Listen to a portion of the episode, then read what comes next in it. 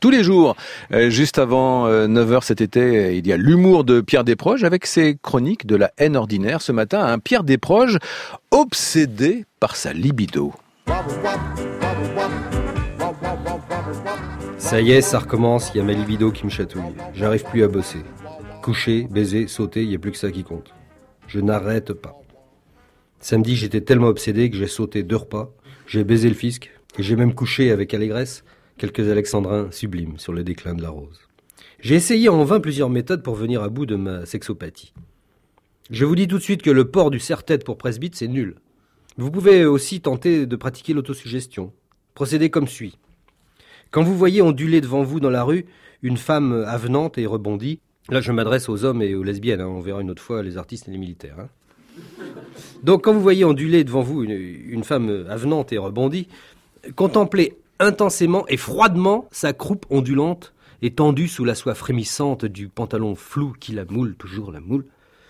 Et dites-vous bien, deux points, dites-vous bien, tiens, mais ce ne sont là que deux muscles fessiers utiles à l'assise et propices à la marche, deux simples muscles qui naissent du quart postérieur de la crête iliaque, de la ponévrose lombaire, des tubercules postéro-externes du sacrum et de la face postérieure du ligament sacro-sciatique. Le muscle fessier n'est que le muscle le plus volumineux du corps humain, il tient à peine dans la main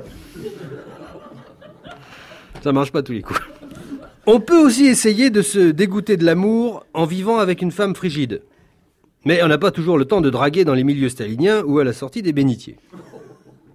L'année dernière, j'en avais trouvé une qui me paraissait convenir. Style euh, Laura Ashley avec les cheveux aux genoux et les espadrilles Jésus-Christ. Quand je l'ai rencontrée, elle buvait de l'eau en broutant du gruyère entre monts chez Régis Debray. Bref, la rétractrice de nouilles idéale. Nous nous sommes mis en ménage aussitôt. Elle était vraiment, vraiment glaciale. Cryogénique même. J'arrivais jamais à savoir si elle était morte ou anglaise. Et en réalité, elle était anglaise, actrice de cinéma. Au début, elle avait surtout fait de la pub. Vous savez, dans Martini on the Rocks, c'est elle qui faisait The Rocks. Par la suite, elle s'était fait remarquer dans quelques longs métrages. Rappelez-vous, dans le, naufrage du Titanic, c'est elle qui faisait l'iceberg. Malgré cet écueil, si j'ose dire, nous avions l'un pour l'autre une, une réelle affection.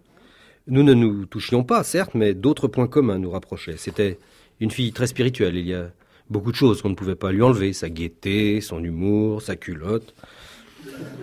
J'ai voulu connaître les causes de sa frigidité afin de l'aider autant que faire ce pute à en sortir. Un soir, j'ai pris la vache par les pieds, parce que si j'avais pris le taureau par les cornes, elle l'aurait mal pris. Avec mille précautions, je lui ai fait part de mon intention de lui en toucher un mot, et elle m'a dit si tu m'en touches même un mot, j'appelle la police. Je l'ai quand même convaincu de consulter un sexologue, il a estimé qu'elle souffrait d'un désordre hormonal. Mais elle n'est pas sexopathe, dit-il, elle est trop poilue, c'est tout.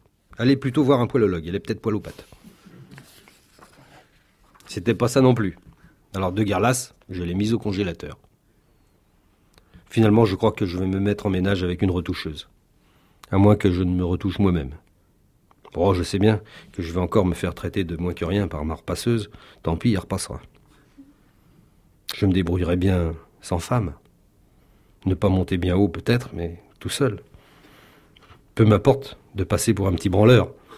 L'important dans la vie, c'est d'arriver à la force du poignet.